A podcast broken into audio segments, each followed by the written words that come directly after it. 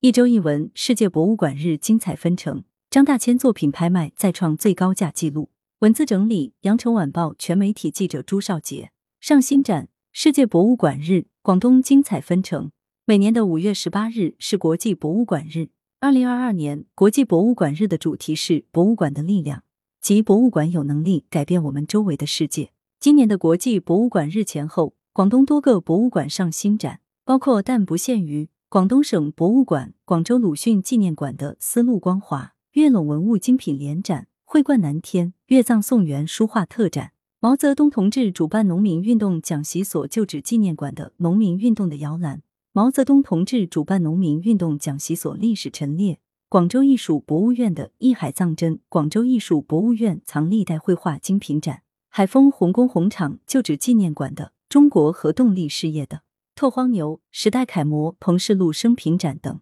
新文创文博数字文创推动双创。五月十八日，广东博物馆文化创意产品展在五幺八国际博物馆日广东主会场肇庆市博物馆拉开帷幕。近年来，广东省内各地文博单位围绕岭南历史文化资源，秉持让文物活起来，把博物馆带回家，传承好优秀历史文化的根本宗旨，积极推动广东文博资源创造性转化、创新性发展。推进文创工作取得成效。当天，主办方发布了广东多家博物馆陆续上线的二十一款数字藏品。这些数字藏品在支付宝金探、阿里拍卖等多个第三方平台销售，合计发行数量约六万五千份。新书发布，多位文学大家出新作。贾平凹长篇新作《秦岭记》推出，《秦岭记》中，贾平凹以笔记小说的形式讲述了近六十个秦岭故事。他书写秦岭山川里隐藏着的万物生灵，河流里流淌着的生命低语，万千沟坎褶皱里生动着的物事人事史事。当被问及将作品命名为《秦岭记》的原因，贾平凹谈到：“秦岭最好的形容词就是秦岭。”孙甘露则推出长篇新作《千里江山图》，小说正文三十四章，全书二十四万字，从上世纪三十年代的上海打捞出隐秘而伟大的历史事件。用文学的方式去想象和呈现它的过程，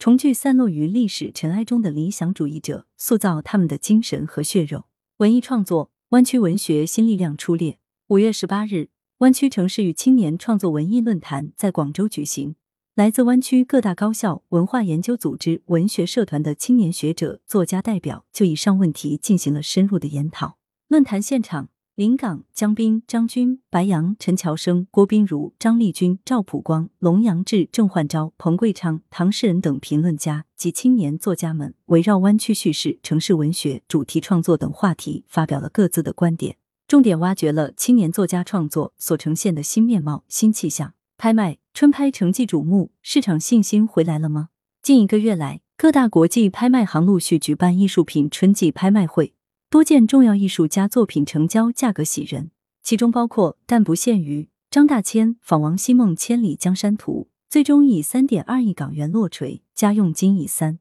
七万零四百九十五亿港元成交，再创张大千拍卖最高价纪录。米开朗基罗手幅已知的裸体习作男子裸体与人物素描，以两千三百一十六点二万欧元成交，约合人民币一点六四亿元，创米开朗基罗个人最贵作品纪录。来源：羊城晚报羊城派，责编：李丽。